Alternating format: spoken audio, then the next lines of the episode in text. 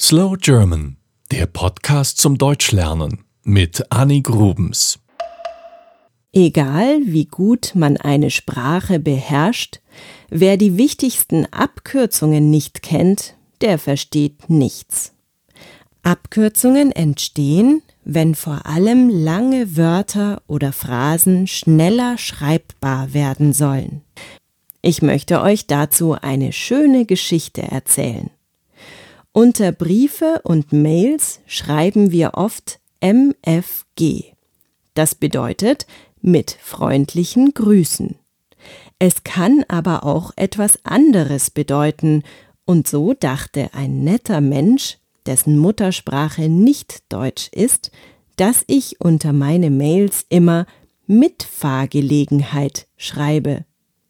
Eine Mitfahrgelegenheit ist, wenn ich mit dem Auto irgendwo hinfahre und fremde Menschen mitnehme, die mir dafür etwas Geld für das Benzin geben.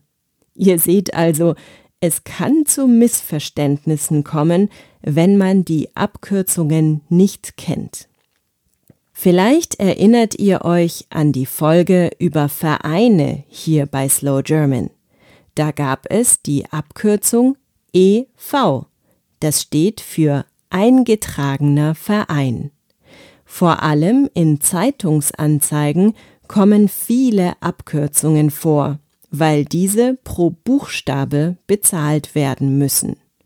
EG steht dann für Erdgeschoss, OG für Obergeschoss, DG für Dachgeschoss, BLK für Balkon, DHH für Doppelhaushälfte, EBK für Einbauküche.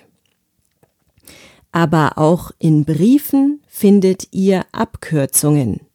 EVTL steht für eventuell, USW für und so weiter, ZB für zum Beispiel, Eigtl, EIGTL für eigentlich.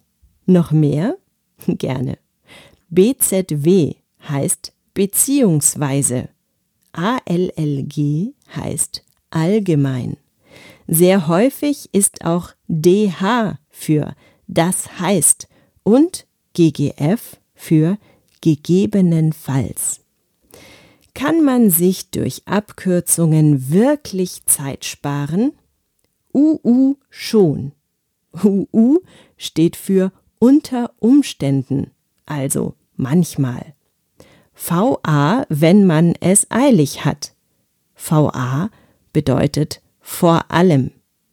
In Büchern werdet ihr auch manchmal VGL sehen. Das steht für Vergleiche.